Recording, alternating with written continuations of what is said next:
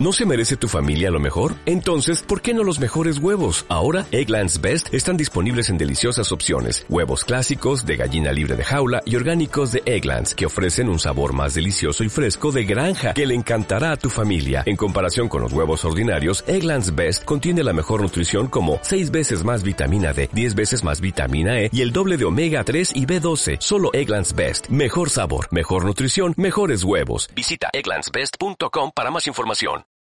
Hola, bienvenidas y bienvenidos a la Memoria Errante. Les estábamos esperando. Pónganse cómodos y comencemos.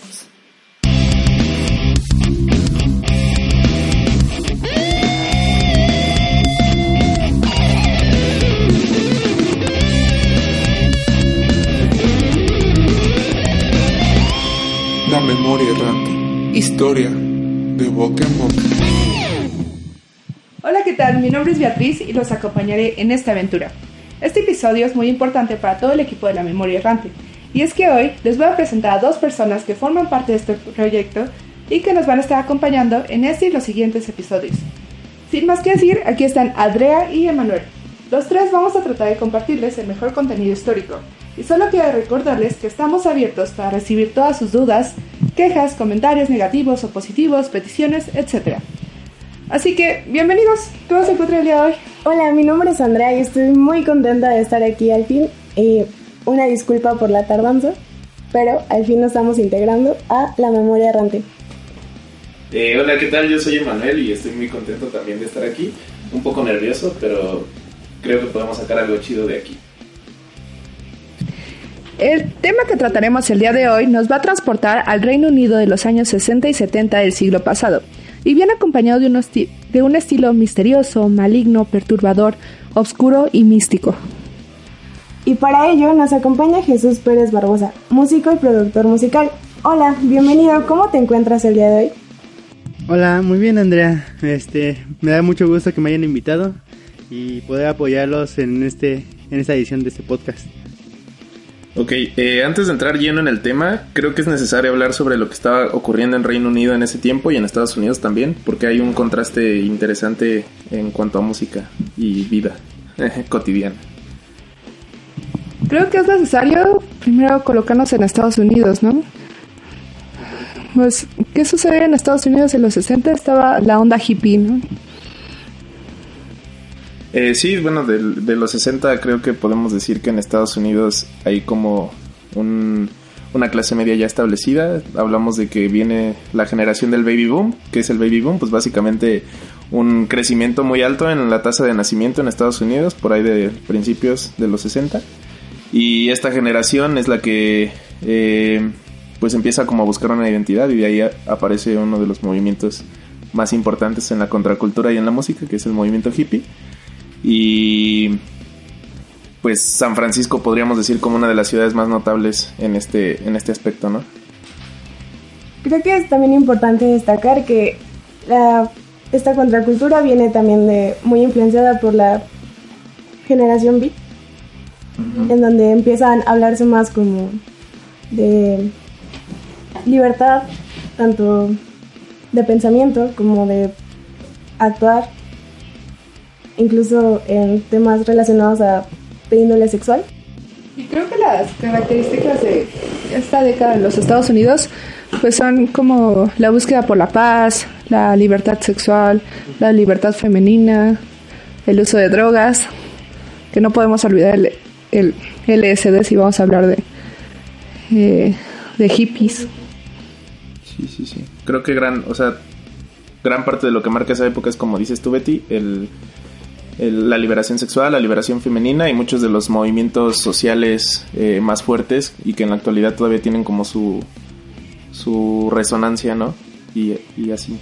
Aparte esta contracultura viene acompañado de mucha arte y mucha expresión, ¿no? No solo en las artes plásticas, sino también su ropa, el estilo musical, el rock psicodélico está pues, en auge, ¿no? En ese momento.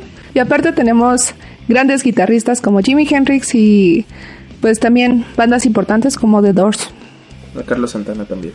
Carlos Santana, sí. Eh, pues sí, yo creo que también está esta, esta idea como de, de la música rock, eh, que viene un poco de los Beatles, pero eh, vamos a hablar de eso más adelante, cuando hablemos de Inglaterra. Pero viene esta idea de que el rock ya tiene que ser una obra de arte. Eh, creo que básicamente esto lo impulsan los Beatles con su disco del Sargento Pimienta. Y, y en eso pues viene el boom de la música psicodélica. Eh, claramente pues hay otras, otras bandas que lo intentan antes que los Beatles, pero me parece que eh, ese, ese disco de los Beatles es el que hace el boom de la música psicodélica y, crea todo este movimiento cultural o da paso a este movimiento cultural en San Francisco. Eh, y no olvidemos como festivales importantes como Woodstock que traen el rock psicodélico eh, a su más grande expresión, ¿no? Aunque no sé, yo siento que más bien San Francisco influenció a los Beatles. ¿Sí? Sí. ¿Cómo? Ah. Pues es que la música psicodélica ya estaba en San Francisco, ¿no?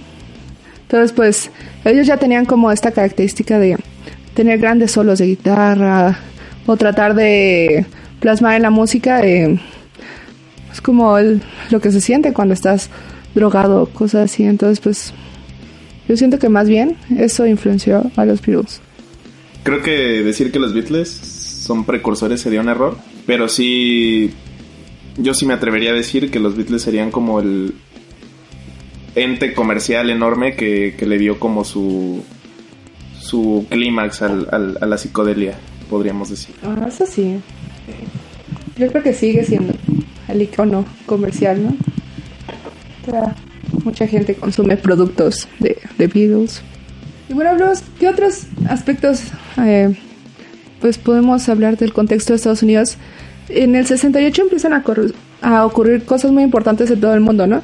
Está el levantamiento estudiantil en México, en Francia también hubo levantamiento estudiantil, en... En Praga, la primavera de Praga. O sea, en todo el mundo está habiendo alzamientos. Eh, y aparte tenemos que en Estados Unidos está la guerra de Vietnam. Ya empezó para ese entonces, ¿no? Matan a Kennedy, Está el problema racial todavía. Sí, claro, podemos decir que eh, esta generación de jóvenes eh, ya está como un poco inconforme con lo que pues la sociedad o los parámetros que establece la sociedad. Es una sociedad adulta que viene de la guerra, que viene de un mundo en el que pues hay pobreza y hay eh, poca prosperidad, aunque en Estados Unidos, por el contrario, estamos hablando de jóvenes que ya crecen en una sociedad de consumo y que por ende traen eh, oportunidades de decidir, por ejemplo, en qué gastan su primer sueldo o eh, qué es lo que quieren para su futuro y ya no eh, abordando ideas como la generación Beat o los hippies ya no están conformes con lo que les presentan hasta el momento, ¿no? Y pues digamos que es como una década turbulenta, ¿no? En cuestiones sociales, económicas y políticas aunque en Estados Unidos haya cierta estabilidad política y, económica, eh, lo que sí no, no hay es este conformidad de la juventud en, lo que están como recibiendo y viviendo. Eh, y como dices tú, la guerra de Vietnam pues es una de esas eh, cosas con las que la gente no está de acuerdo, ¿no? Y aparte comienza a ser un movimiento muy político. ¿no? Ya hay, ah, por ejemplo, en octubre del 67 está la protesta del Pentágono, ¿no? Creo que sí es en esa fecha. Y pues también está el Partido Juvenil Internacional, la Convención de Chicago, como todos empiezan a protestar. Sí, sí, sí. Eh, es como un proceso de radicalización de las izquierdas en Estados Unidos, ¿no? Eh, hay como una radicalización, eh, pongamos como ejemplo el movimiento por los derechos civiles, que por un lado está Martin Luther King, y por el otro lado está Malcolm X, ¿no? Que básicamente los mismos objetivos son eh, igualdad de derechos y para, para, afroamericanos y blancos y al mismo tiempo eh, son enfoques completamente distintos, mientras que Malcolm X apuesta por la violencia y por el radicalismo con un fin de hacer respetar a la población afroamericana. Martin Luther King habla de la lucha pacífica por los derechos, ¿no? Y aparte los jóvenes dejan de ser muy pacíficos, ¿no? Pues tenemos el caso de Charles Manson. Entonces, pues ya no es solamente jóvenes pacíficos que viven en comunas, sino ya también son jóvenes que están muy dentro de drogas Eh, son drogas muy fuertes, o sea, no solo el LSD, sino ya está la heroína y el speed. Y, y pues empiezan a ser más agresivos algunos. Sí, esta, esta agresividad pues se ve como un poco reflejada posteriormente, pero en, en este tiempo me parece que es más en, en lo político que, que, en lo musical, ¿no? Reflejada como esa agresividad y, y así. Y ya después en los 70 muere Janis Joplin, Jimi Hendrix, Morrison. Y empieza a haber muchos muertos por las drogas. Se acaba la guerra de, Vietnam. Entonces como que se acaba ya sus símbolos y sus luchas. Podemos decir que pues para los 70 se empieza a acabar este movimiento hippie, hippie ¿no? Pero incluso es eh, un tanto preocupante el cómo, gracias a esto, de que esta juventud buscaba como un lugar a donde pertenecer y así es llega a haber mucho muchas personas viviendo en la calle, muchos niños expuestos a drogas que afectan el desarrollo. Sí, yo creo que en San Francisco es donde más pues gente que vive en las calles hay, ¿no? Más vagabundos. Sí. Incluso actualmente siguen estando muy fuerte. Y bueno, ahora hablemos un poco de Inglaterra. ¿Qué está pasando en Inglaterra en los 60s y en los 70s? ¿Nos contaba sobre los Beatles? Claro, eh, bueno, pues los Beatles, los Beatles, eh, perdón, traigo un este, espíritu de tío. eh, los Beatles son este como el, el boom del rock en, en Gran Bretaña. Eh, antes de eso, eh, pues había, eh, como en el caso incluso mexicano, había solo bandas como de imitación o de, o de tocar covers de los norteamericanos, los, los grandes norteamericanos del rock. Eh, y justo con esta premisa llegan los Beatles. Incluso, pues antes, cuando tocaban en Hamburgo, usaban chaquetas de piel y se peinaban con vaselina y todo eso. Eh, cabello corto. ujú. Sin embargo, llega Brian Epstein y los convierte como en un eh, ícono comercial, los hace destacar. Y de ahí, pues, no solo bandas como los Beatles lo están intentando, sino también están los Rolling Stones, The Who, que aunque no tienen como esta relevancia comercial que tienen los Beatles, creo que sí eh, se convierten como en grandes referentes del rock y pues eso también trae como la invasión de, bandas inglesas a, Estados Unidos. Sin embargo, como ya mencioné hace un poco, eh, hay un cambio, ¿no? O sea, eh, se decide o se, empieza a creer que, que el rock puede ser algo más que solo una música para bailar, sino también una música de arte, una música de protesta, una música eh, para explorar eh, eh, la individualidad o el espíritu eh, juvenil y tratar de buscar una identidad, ¿no? Y en este mismo sentido creo que pues eh, tenemos como ya a los Beatles como cansados, eh, que ya no quieren hacer giras, que ya no quieren este estar eh, como metidos en esto de la Beatlemanía, ya están más buscando como su sonido propio y, y, y más elaborado. Y al mismo tiempo también tenemos a los Rolling Stones que están como siempre ahí compitiendo, The Who. Y estas bandas me parece que llegan como una especie de decadencia, por no decir, eh, este, por no decir como caída. Eh, con esto pues me refiero por ejemplo a tres Rolling Stones encarcelados por eh, posesión de drogas y todos estos eh, sucesos que pues cuando hablamos de una cultura de consumo en torno a los Beatles, los Rolling Stones y The Who, pues la sociedad ya no los empieza a ver como los veía, como los eh, sujetos agradables, especialmente a los Beatles, sino que ya los veían como un peligro o una amenaza a los valores morales, ¿no? Y en este sentido, pues se va como preparando, aunque creo que primero deberíamos hablar como del contexto social, económico y político de Inglaterra y ya me... ya me está bien. Ya me piqué. Ah, pues hablamos de que eh, todo esta, este movimiento hippie pues también llega a Reino Unido y pues también empieza a haber mucho uso de la minifalda, la liberación sexual, la liberación femenina. Eh, ¿Qué más? Um, se gana en el 66 el Mundial de Fútbol Americano. Bueno, creo que también es importante decir que Inglaterra viene de ser este bombardeada eh, por Alemania constantemente. Hablamos de una Inglaterra que se está recuperando de la Segunda Guerra Mundial y, y que incluso está como recibiendo esta parte de apoyo económico de Estados Unidos para eh, levantarse económicamente. Y, y entonces hablamos de una Inglaterra industrializada, con una creciente clase media, pero que aún no está como tan establecida como en Estados Unidos. Y, que esa clase media ya está como teniendo conflictos con la realeza o la clase alta. Y eso se nota como en los conflictos entre el Parlamento y la corona.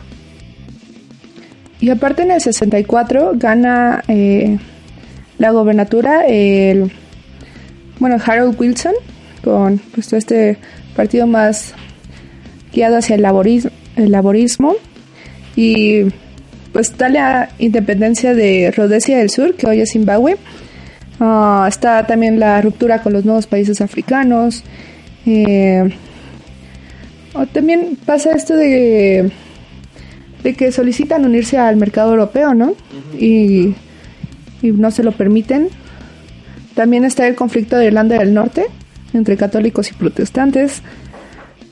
Eh, ya para eh, seguir con el hilo de, hacia el tema que nos interesa, pues creo que es importante también como estas zonas acomodadas pues no sufren tanto como las zonas que quedan más eh, alejadas del epicentro social y económico del país. Entonces, pues ellos vivían en extrema pobreza, en una situación demasiado industrial, donde lleno de fábricas, lleno de contaminación y en sí una condición social muy inestable y peligrosa.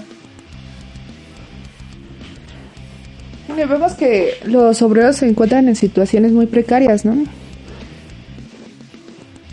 Claro, sí. Eh, como estamos hablando de una sociedad que se está recuperando de la guerra, lo que más se necesita en términos como económicos es una clase obrera grande y, de bajo costo, ¿no? Digamos. Entonces las condiciones en las que vive la gente son complicadas, por no decir precarias, y eso pues trae como en contraste con el eh, ambiente norteamericano lleno de colores y, y todo es bonito y todo es drogas, amor, liberación sexual. En Inglaterra es distinto, en Inglaterra la gente se encuentra con un mundo eh, gris, industrializado, de mucha pobreza, eh, que apenas se está levantando de una guerra que tiró por completo al país, ¿no? Y creo que es importante marcar eh, pues el contraste en especial con la ciudad de Birmingham, que pues desde la revolución industrial fue importante pues en toda esta industria del metal sobre todo. Y creo que desde que acabó la primera guerra mundial tienen una historia interesante no como todas estas pandillas que están ahí ladrones y pues se juntan los ladrones con pues todo este mundo obrero. Ahí se nota pues la necesidad de tener pues una mayor adquisición económica. Y después llega la Segunda Guerra Mundial. Ellos siguen produciendo mucho metal, pero pues obviamente los pagos van a ir bajando. Ya no es la revolución industrial. Entonces, al terminar la Segunda Guerra Mundial y que todo esto se empieza a reconstruir, pues necesitan igual materiales, ¿no? Que pueden, bueno, que están produciendo en fábricas. Y en Birmingham vamos a encontrar muchas de estas fábricas ¿Y por qué menciono las, las fábricas y el metal? Pues porque va a estar relacionado con nuestro tema. Y creo que sería interesante que nuestro invitado nos empiece a platicar un poco de esto. O sea, ya teniendo todo este contexto en nuestra cabeza, teniendo esta situación en la que, bueno, ubicándonos en este... Que es determinante para muchos de los artistas que van a ser tan importantes para el metal. Sí, porque eh, a finales de los 60 surgen movimientos muy importantes. Eh, yo creo, yo marcaría dos muy importantes en, en Reino Unido. El primero es el movimiento skinhead, que está muy ligado a los obreros. Eh, y el segundo va a ser el movimiento del heavy metal. Entonces, invitado, cuéntanos un poco cómo surge el heavy metal. Pues como ya lo han estado mencionando, había un gran contraste entre eh, la sociedad de Estados Unidos con estas ciudades de más industrializadas de, de- del Reino Unido y pues también en economía y todo. Yo creo que eso fue algo muy importante porque este por lo mismo por lo mismo los jóvenes de, del Reino Unido no se sentían tan identificados con, con esta música, con esta música tan psicodélica, más hippie, más hablando de paz porque ellos no lo vivían. Porque ellos estaban pues sufriendo sufriendo hambre, sufriendo este pues contaminación de todas las fábricas. Y era su era su día a día. Yo creo que por eso intentaron buscar otra forma de expresarse. Y de ahí empezaron a salir este, pues, los movimientos nuevos. ¿no? Lo, empezó a salir este, un rock más pesado, un movimiento skinhead. Y pues de ahí salen este. Yo creo que de las principales bandas que, que influenciaron ya para después que sea metal eh, sería como este Deep Purple, eh, Led Zeppelin, Pink Floyd y eso este ya no era una música ya tan psicodélica, era un poco más pesada y eso pues ocasionó no como un, un cambio en todo. Porque era una juventud más enojada, ¿no? Sí, Con más exacto. ira, más inconforme. Sí, estaba inconforme pues con lo que vivía. Yo creo que era como podía escuchar la música pues, de los videos de de Jimi Hendrix, de, de todos ellos y no sentías como que te pertenecía. No sentías que o sea, sabías que eso se vivía en algún lado, pero pues tú no lo estabas viviendo. Y eso, eso claro, les causaba, les causaba enojo y decepción, ¿no? Yo creo que tristeza también. Era otro ambiente en el que estaban viviendo.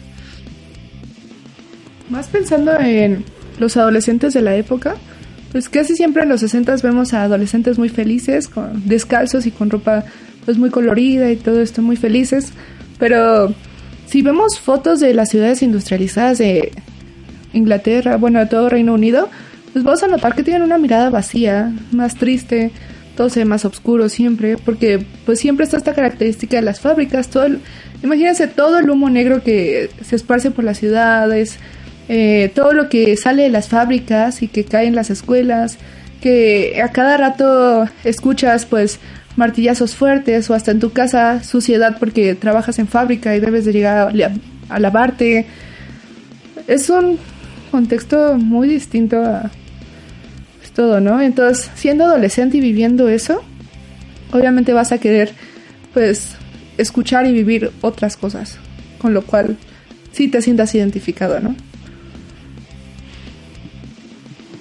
Sí, claro, este, incluso podemos pensar como eh, en Black Sabbath, en Tony Iommi, que trabajaba pues en una fábrica, ¿no? De, me parece siderúrgica o algo así, el punto es que trabajaba en la industria, ¿no? De por ahí tiene un accidente que, que dicen que es uno de los eh, momentos casuales que, que dieron origen al heavy metal y, y así, ¿no? Sí, pues hablando ya más de, de Tony Yomi y Black Sabbath. Eh, sí, él se dedicaba este, a, a trabajar en una fábrica y tuvo un accidente donde se, se prensó una mano en una, de esas máquinas, su mano derecha y terminó perdiendo las yemas del dedo, el dedo medio y anular. Eh, pero pues él ya tocaba la guitarra, quería se- seguir tocando. Como era zurdo, pues usaba esa mano para tocar las cuerdas. Y pues él mismo se hizo unas prótesis con taparroscas. Y para este para que no para que le fuera más fácil tocar. Este afinó su guitarra más abajo, lo que provocaba que la cuerda estuviera más floja y, y le fuera más fácil. Esto también le dio un sonido más oscuro, más pesado a su guitarra y pues terminó por generar el sonido que hoy conocemos como heavy metal, ¿no? Con, con Black Sabbath y acompañado de, de letras de de Ozzy Osbourne que las hacía y este pues todos tenían su característica, ¿no? Tony era trabajaba en, las fábricas, eh, el bajista Geezer que era este muy adepto a la brujería, el ocultismo y, y Ozzy Osbourne que era más antisistema. Ujú. Eh, pues todo eso se combinó y produjo el sonido de Black Sabbath, que muchos lo consideran como los padres del heavy metal, como la primera banda de heavy metal. ¿no? Platícanos un poco más este sonido que caracteriza, la música de heavy metal.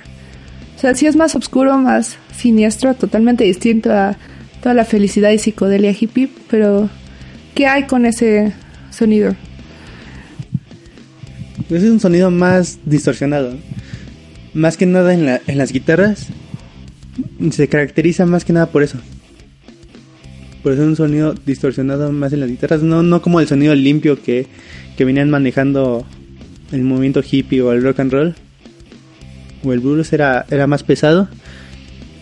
Y algo que caracterizó mucho a Black Sabbath fue que empezaron a usar el llamado tritono del diablo. Que si estaba este bueno desde la edad media se veía como mal tocarlo ¿no? el tono del diablo es es un intervalo en la música que genera mucha tensión en realidad es el, intervalo que más más tenso suena en nuestro sistema en nuestro sistema occidental y por eso lo prohibieron en, en la Edad Media porque era por una música eclesiástica y todo tenía que sonar feliz. Todo tenía que hacerte sentir como cerca de Dios. ¿no? Y ellos usando el tritono del diablo así este muy seguido y con sus letras muy este oscuras eh, empezaron a ganarse una fama así como del diablo, ¿no? En sí este Black Sabbath su nombre eh, significa sábado negro.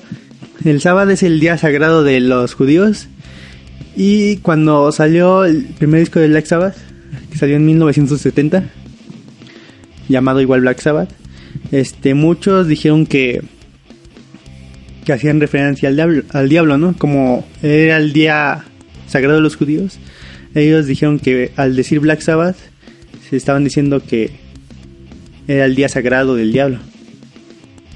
¿Mm? Ellos después dijeron que el nombre lo tomaron de una película de terror eh, del mismo nombre que salió en los 60 Pero pues sí se empezaron a hacer fama de, de diabólicos y, y también le da fama a muchos, muchos, muchas bandas metaleras después. ¿no? Y aparte parecía que Black Sabbath quería asustar a la gente, ¿no? Bueno, Sí, sigue pareciendo que quería asustar. Lo increíble fue que tantas personas se identificaron con ese tipo de música. Sí, yo creo que por, por la, porque los jóvenes de ahí eh, buscaban eso. Buscaban algo que, que reflejara pues, lo, lo triste y lo oscuro que estaba viviendo en su, en su ciudad o en su población. ¿Cuándo empieza a nombrarse este género como heavy metal? Que supongo que ellos no llegaron y dijeron, somos un género, bueno, somos una banda de heavy metal. ¿Cuándo? Bueno, más bien, ¿dónde o quién habló de eso? ¿Quién los nombró? Sí, fue este. El término heavy metal fue usado por, por primera vez por el periodista Max Sander, Mike Sanders, que fue el primero que, que puso el término heavy metal para, para describir el sonido de Black Sabbath. Este término también se había usado antes en, en una canción de Stephen Wolf de Born to Be Wild.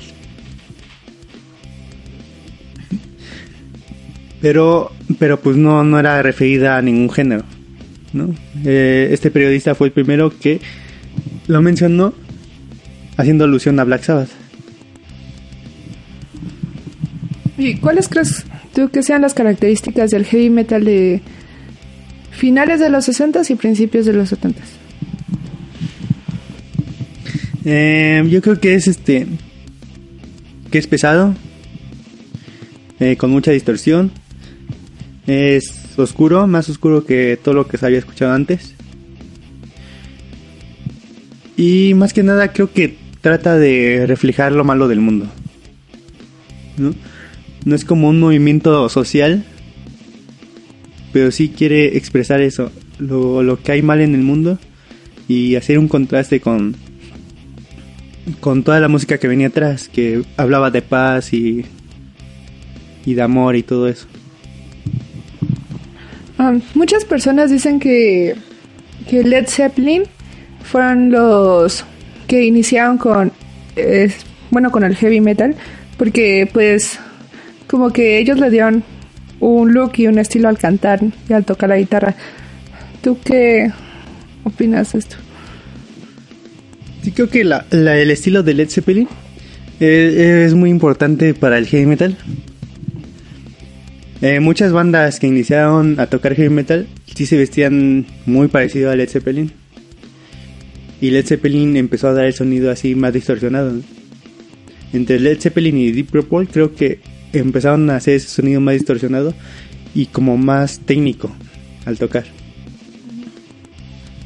Entonces creo que es muy influyente eso, pero a mi parecer creo que no llegan a ese punto de ser heavy metal. ¿No? Porque si este Led Zeppelin también estaba muy metido en el ocultismo, muy en todo, pero era más no sé, su música era más como sensual. ¿No? No, trataba de asustar como lo hacía Black Sabbath. Trataba de gustar a la gente y, inspirar eso, ¿no? ¿Y qué otras bandas surgieron después de Black Sabbath que ya podemos llamar ah, de heavy metal? Mm, de heavy metal como tal, creo que, ellos no se Es que creo que en esa época, entre. Entre 1970, que salió el primer disco de Black Sabbath, y mediados de los 70 como 1935, no hubo muchas bandas que. que perduraran. ¿No? Se estaba iniciando este movimiento. Y Black Sabbath en sí fue el fuerte ahí y fue el que, el que puso el camino. ¿No? Más que nada con su segundo disco Paranoid, que creo que es uno de los más representativos del heavy metal. Este, sí, o sea, podríamos decir que, que las bandas que pudieron como haber aportado al metal, al heavy metal como tal, serían, eh, a mi parecer, tres, ¿no? Que sería eh, Black Sabbath, que creo que de las tres es como la más fuerte o más pesada en este tiempo y, la que más se acerca y de hecho creo que es la única de esas tres que se considera heavy metal como tal. Está Led Zeppelin con las guitarras de Jimmy Page y los vocales de Robert Plant y Deep Purple, ¿no? Que también trae como unos riffs de guitarra más pesados y en este sentido creo que esas tres bandas en ese tiempo a finales de los 60, principios de los 70, ya quizá un poco mediados de los 70, son las que pues están ahí, ¿no? Como aportando este género que no está como consolidado, pero que e-, ellos ponen las bases para que se consolide posteriormente, ¿no? Sí, creo que esas tres fueron muy influyentes en, en lo que después viene siendo ya el heavy metal como tal, ¿no? Ya para que se consolide bien y que sea considerado ya un género. Y creo que otra banda icónica de ese tiempo es Judas Priest, ¿no? Judas, Judas Priest, este. Surgió también como entre principios mediados de los 70 pero tardó mucho su crecimiento, ¿no? En sí, este, Judas Priest eh, empieza a tomar popularidad con la nueva ola de heavy metal británico. Bueno, eso ahorita avanzaremos un poco, explicaremos más. Pero sí, ellos, ellos también este, estaban ahí y en realidad son igual provenientes de Birmingham como, como Black Sabbath. Y hasta ensayaban en, en el mismo lugar que ellos. Entonces estaban muy cerca y estaban muy influenciados por, por estas tres bandas. Pero ellos, pues sí, no les hizo caso hasta, hasta después, ¿no? hasta que se hicieron más conocidos. Pero son muy importantes en esta, en esta escena. ¿Qué caracteriza a Judas Priest? ¿Por qué lo colocarías como una banda importante para las, la primera generación del heavy metal, si le podemos llamar así? Creo que Judas Priest, cuando salió, era, era uno de los heavy metal más técnicos que había. Todos estaban estudiados, entonces ellos tocaban como, como a nadie más lo hacía. No tocaban muy bien, eran muy parecidos a Deep Purple porque Deep Purple también tenía muchas este muchas cosas este técnicas y clásicas en su música. y pero pues yo creo que fue eso, ¿no? Yo digo que más que nada eran muy técnicos y como que no no les hacían mucho caso por eso. O era muy complicado para para para ellos cuando empezaron. ¿Y crees que ellos eran más políticos o siguieron con sin ser tan políticos? No, creo que no. Creo que no eran tan políticos. Mm, Sí, este. Sus primeros discos son, son más oscuros, como, como Black Sabbath. No es hasta British Steel su disco, salió en 1980, que, que empezaron a hacer este movimiento político con Breaking the Law, que es una de sus canciones icónicas y que fue la que empezó a hacer todo esto. Más que nada por, por este. Creo que ya todo estaba politizando más, ¿no? Con el movimiento punk en, a mediados de los 70s. Y, y creo que fue más, más que eso, más. Fue como combinación de, de culturas, más que nada ahí. yo creo. Sí, no, porque en, bueno, a mediados de los 70 surge el punk y el punk sí es totalmente político. ¿No? O sea, y siento que el punk busca como romper con todos los estilos musicales que había. Algunos dicen que no hacen música, son más ruidos, pero también se dicen del metal actual. Entonces, ¿cómo se confrontó eh, el metal y el punk? Siguió, bueno, primero, ¿en verdad tuvo un auge el metal en ese tiempo o era más como underground? El metal en ese tiempo no era este. como muy aceptado todavía. Todavía estaba este, este tema de que eran diabólicos y eran malos. Y en ese tiempo empezó a tomar fuerza el movimiento punk en el Reino Unido. ¿no? Y muchos, muchos pueden decir que casi origina la extinción del heavy metal. Apenas cuando estaban haciendo. ¿no? Porque todos los jóvenes empezaban a escuchar más punk. Porque pues, era más sencillo, era rápido y iba al grano, ¿no? Iba a lo que querían. ¿no? Y era, era lo que lo que estaban buscando, ¿no? Un descon eh, expresaba un descontento hacia, hacia la sociedad. ¿no? El metal nunca fue tan político. Entonces yo creo que por eso no se sintieron, sintieron tan identificados los jóvenes de ese momento y, y con el punk sí. Con el punk era... Pues todo era referido a eso prácticamente. Y, y pues se ganó el, el cariño de los jóvenes. Sí, me parece que el, el heavy metal es más expresión como de oscuridad en, en, en la juventud. Esta parte como oscura de la humanidad. O sea, creo que eso es lo que busca reflejar el heavy metal y por eso se acerca a temas como el ocultismo, lo oscuro, los monstruos, etcétera. Y en cambio el punk es, eh, es, político, es nihilista, es eh, rechazo a los valores y normas de la sociedad de una manera muy radical. Si los hippies lo hacían como a través del amor, para los punks era a través del, caos, la violencia, la anarquía, etcétera, ¿no? Entonces, sí, eh, digamos que podemos pensar a los punk como una contraposición de, de los hippies y al mismo tiempo eh, una contra- contraposición musicalmente hablando hacia el metal. Porque el metal, como dices, es más elaborado, etcétera, y este y, y trae músicos con más preparación eh, y con música más pensada. Y el punk es eh, lo que dicen, ¿no? Los tres acordes tocados bien rápido y gritando y, y, y eso es lo que le da como su toque al género punk. Y, y sí se contrapone mucho con, con el heavy metal, ¿no? En ese sentido. ¿Cuál banda crees tú que haya salvado al metal de su extinción en los 70s? Pues aquí hubo un movimiento importante en los 70s, ¿no? A mediados de los 70s, este, a pesar de que el movimiento punk era muy fuerte, había una escena under en el heavy metal, donde había muchas bandas emergentes. No muchas de ellas este, continuaron hasta la fecha y no muchas se conocen. Pero así había una escena under. Y había todavía adeptos al heavy metal. No, en ese tiempo se abrió un bar en, en Londres que se conoció como la casa del heavy metal. Y ahí este estaba prohibido tocar punk. Decía el dueño del lugar que abrió que él no iba a permitir que unos músicos que no supieran tocar llegaran ahí a su escenario.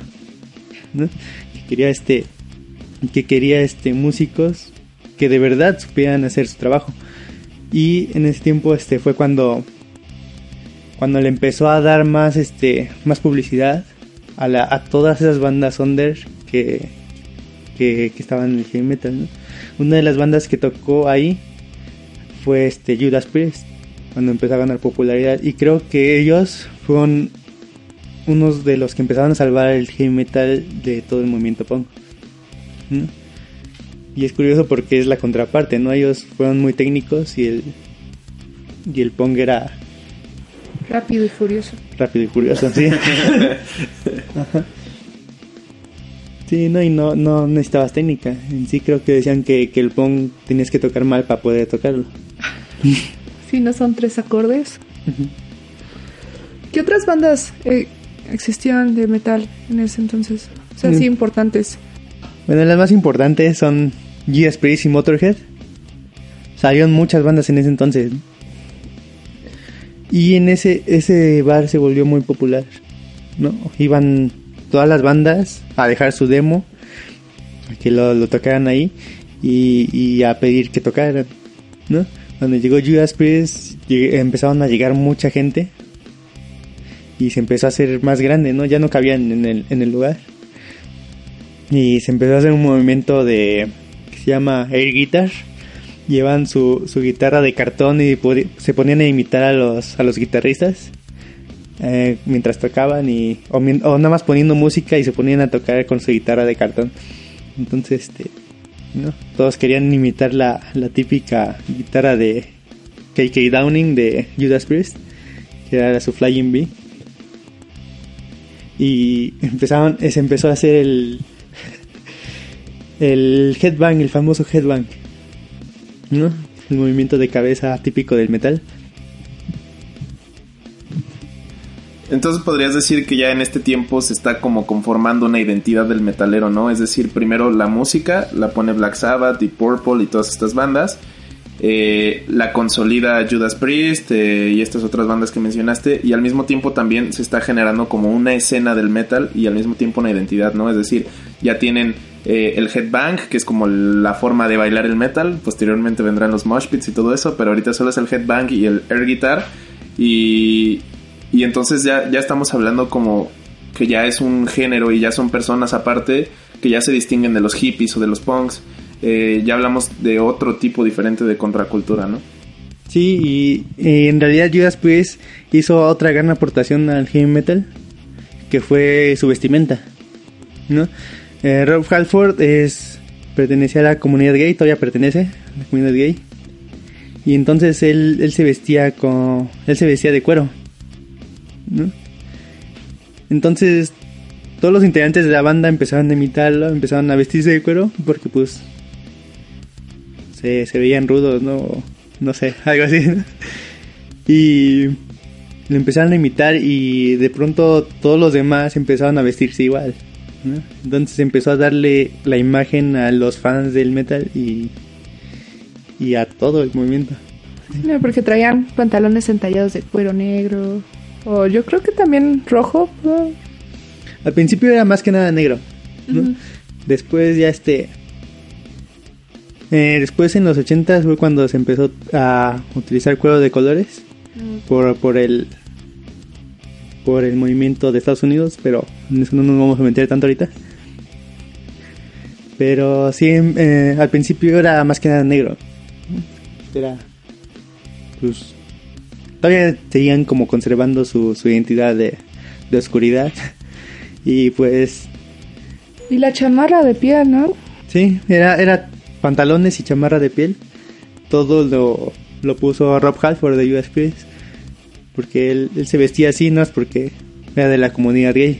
Es muy interesante que se supone que es un género muy rudo y pues por lo regular decimos que los metaleros son muy machos, pelo en pecho, ¿no? Lomo plateado.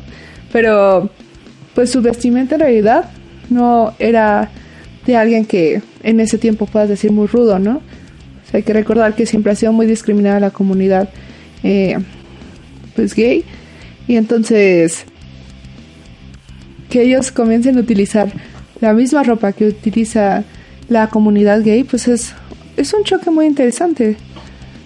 Sí, bueno, y ahí este, ellos entre este Judas Priest, Motorhead y todas las bandas que están ahí generan lo que se llama la nueva ola de heavy metal británico, ¿no? Que fue la que se contrapuso al, al punk.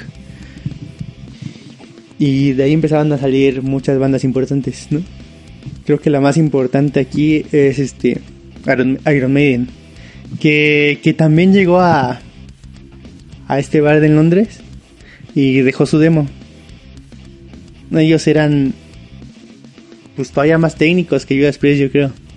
Era algo totalmente nuevo y pues le gustó inmediatamente al, dueño del bar y empezaron a hacer presentaciones ahí.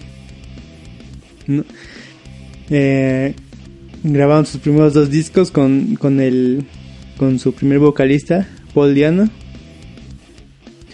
Pero la imagen de, de él no, no les ayudaba mucho. Porque él tenía mucho todavía este una imagen punk.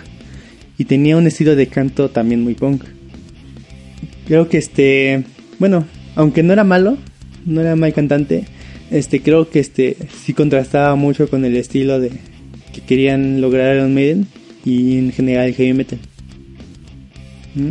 Entonces, eh, después, este, cambian a su vocalista y entra Bruce Dickinson, ¿no? que tiene un estilo mucho más pulido de canto, mucho más técnico y los lleva al siguiente nivel, que es como el paso para, para los 80, ¿no? Esto surgió a, a final de los 70s y da paso a todo el heavy metal de, de los 80s.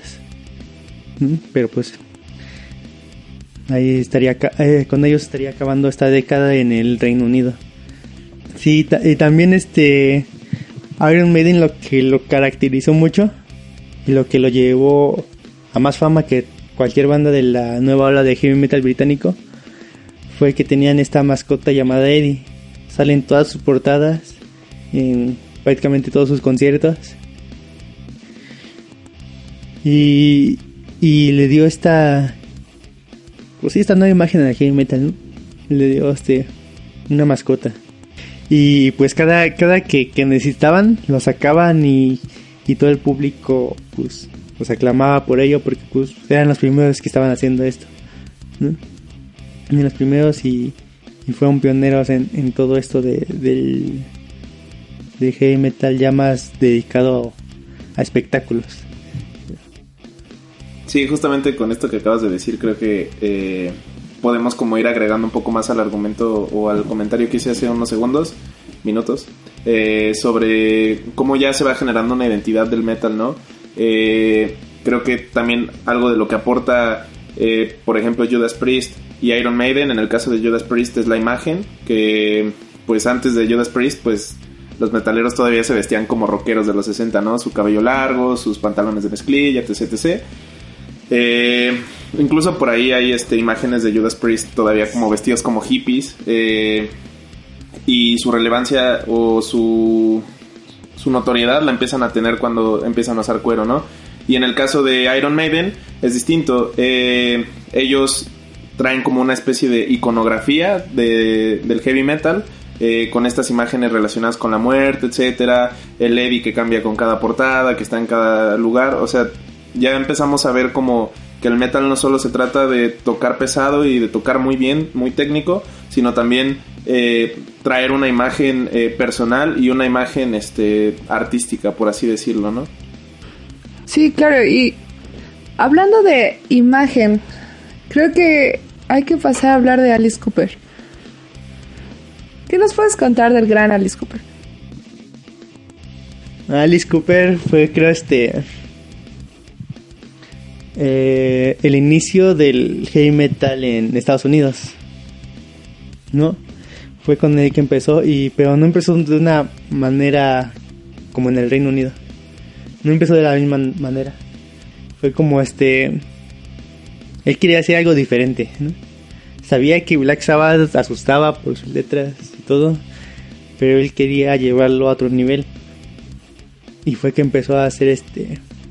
Igual letras muy oscuras, pero lo empezó a representar en el escenario. Eh, Empezó a hacer representaciones de sus canciones y pues sus canciones eran muy oscuras, no tenían temas muy muy muy fuertes y él las representaba fielmente con usaba sangre falsa en unas presentaciones en unas presentaciones se, se decapitaba en vivo y eh, bueno sí fingía que se decapitaba no obviamente no lo podía hacer ¿O no? Pero, pero sí, ¿no? Esto, esto provocó un nuevo movimiento, ¿no? Porque él hacía todo un espectáculo para sus, para sus fans y eso impulsó mucho el heavy metal en Estados Unidos. Siento que una característica del heavy metal de los Estados Unidos de esa época, pues es esto, ¿no? El espectáculo. Darle más importancia al show que a la música. Aunque la música también es buena, pero creo que el show es mucho mejor que, que lo que presentaban solo en el disco. Sí, creo que él quería igualar, ¿no? El, el show con su música. Quería darles como la experiencia completa al público. De no nada más llegar y escuchar las mismas canciones que ya conoces, también que las vieran y las sintieran. Eso fue algo que caracterizó mucho el estilo de Alice Cooper, que todavía lo sigue caracterizando. Eh, Sí, claro, o sea, eh, creo que de Alice Cooper eh, es algo que se puede rescatar y que incluso él lo dice, ¿no? Por ahí él dice, no había un, un, este, un villano del rock y yo quise ser el villano. Eh, y lo, lo hace muy bien, ¿no? En toda esta teatralidad en sus shows, este, muy relacionados con asesinatos, muerte, eh, eh, Alice Cooper cargando una serpiente en el escenario y ese, ese tipo de cosas, su maquillaje, todo, todo ya va como muy acorde con lo que está eh, diciendo en su música, ¿no? Y, y sí, como les digo, esta, esta, esta teatralidad es lo que, lo que representa eh, la escena norteamericana, ¿no? En, en, en cuestiones de metal y que es, es como muy, muy notoria y que ya, o sea, incluso en la actualidad, bandas como Slipknot tienen esta, esta teatralidad no, no, no tan, este, tan grande y tan producida como la de Alice Cooper, pero sí ya es, es como de los primeros. Ah, también podríamos mencionar a Marilyn Manson. Eh, Alice Cooper es quien, quien trae todo esto, ¿no? Y que no pensaríamos en un Slipknot, en un Marilyn Manson y en todas estas bandas que traen como un escenario, una gran producción en el, en el escenario y todo esto sin, sin Alice Cooper. Eh, Y pues también esto marca una característica para las siguientes bandas del metal, ¿no? Pues hasta Rammstein, ya siempre con el fuego y todas estas cosas, pues ya el show va a ser parte importante para pues toda la escena del metal, ¿no? Y creo que los, bueno, sí, los más grandes representantes de este espectáculo o de un show más comercial creo que son Kiss. Sí, Kiss toma, toma esto de, de, los shows en vivo de, de Alice Cooper. Y, y pues prácticamente lo, lo, lo americaniza, ¿no? A la manera de Estados Unidos. Porque pues muchos dicen que ellos surgieron solamente para vender. ¿no? Y surgieron para dar un buen show y, y ya, ¿no? Aunque su música sí llegó a muchas personas, era más la imagen de ellos y, y su show quedaban en vivo, ¿no? Porque la imagen que tenían eran todos pintados, todos tenían un personaje. Y en ese tiempo prácticamente nadie sabía quién estaba detrás de ese personaje. Pues estaba este Gene Simmons, que creo que es el más conocido por su imagen, que decía que era la, la maldad personificada, ¿no? Estaba este Paul Stanley, que era el chico estrella, el vocalista y guitarrista, y pues sí, era la, la estrella del grupo, ¿no? Y así se maquillaba para representarse. Estaba Peter Chris, que tenía una afición a los gatos, y pues él dijo, yo me quiero pintar como gato, y pues se pintó como gato. y estaba Ace Frehley, que es el alienígena. ¿no? Y esos personajes pues los caracterizan mucho y le ayudó a tener una imagen para, para comercial, comercializar su música y para que pues vendiera en todo el mundo prácticamente. Ahorita hay muchos que dicen que que Kiss quería ser más grande que Coca-Cola. y pues sí, este empezaron a sacar mucha mercancía, muñecos de ellos, este así como playeras, Una, Una película. película. una película así que que Dicen que fue muy mala. sí, no visto, pero- pues ellos mismos dicen que, que ellos llegaron y pensaron que iba a ser muy fácil grabar la película, pero pues no tenían ningún conocimiento actoral ni nada. Sí, terminó como ellos pensaban nada más hay que aprender ese guion y decirlo, ¿no? pero pues eso fue como uno de sus fracasos más grandes, pero aún así. Aparte, después su estilo empieza a cambiar mucho, ¿no? Eh, empiezan a meter como ritmos más de disco. Sí, ese fue un punto en el que muchos los odiaron y muchos los amaron también. Cuando empieza a surgir la música disco en Estados Unidos, ellos también adoptan algo de eso para su sonido y empiezan a vestirse así con, con, muchos brillos y con así muy llamativos. Y pues su música también lo representa. Muchos dicen que que con ellos empezó este a a venderse el metal ¿no? y ya y a muchos no les gustó a muchos de los de las bandas de heavy metal anteriores no les gustó esto porque pues mm, no querían eso para para su imagen y para el género Sí, se, se les empezó a considerar como vendidos de la escena del metal, ¿no? Básicamente. Pero muy inteligentes, ¿no? Digo. Eh, I, I was, I Was Made for Loving You es una gran canción y es disco y no me importa. eh, como metalero que soy, ah. sí pues ellos mismos lo decían ellos querían vender querían ser conocidos en todo el mundo ¿no? Pero Yo creo que su música en la actualidad sigue siendo muy famosa, sigue vendiendo. Y aunque quizá, pues, ya meterse en una onda más disco fue un error porque pues ya rompe con pues este metal rudo y, y pues todo lo que significaba el heavy metal antes. Am, creo que aún así se volvió una banda icónica y sigue siendo icónica en nuestros días, ¿no? Pero sí lo podemos contra- contrastar mucho con el estilo británico y pues el estilo estadounidense. Siempre se va a contraponer estos dos estilos. Creo que en Estados Unidos siempre sirve mucho el vender un gran espectáculo, mucha promoción y pues muchas de las bandas que conocemos de Reino Unido eh, pues son más pues under o pues sí, ¿no? Como que siguen más fieles a su estilo, tratan de... Sí, muchas bandas, este, bueno, muy, eh, como dices, de Estados Unidos, muchas bandas empezaron a tomar el estilo de, de Kiss, de vender después.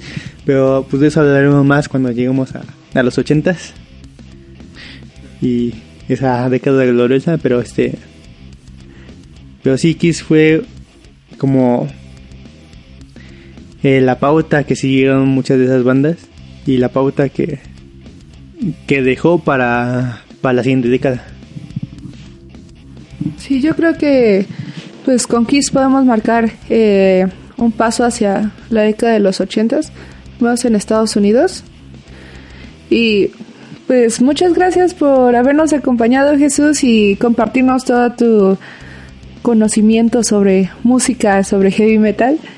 Um, si quieren saber un poco más, vamos a estar publicando en nuestro blog que lo pueden encontrar en Wix y está como La Memoria Errante. También estaremos publicando cosas en Instagram, en Facebook, en Twitter. Y también, si les interesa el tema, vamos a sacar otras dos ediciones.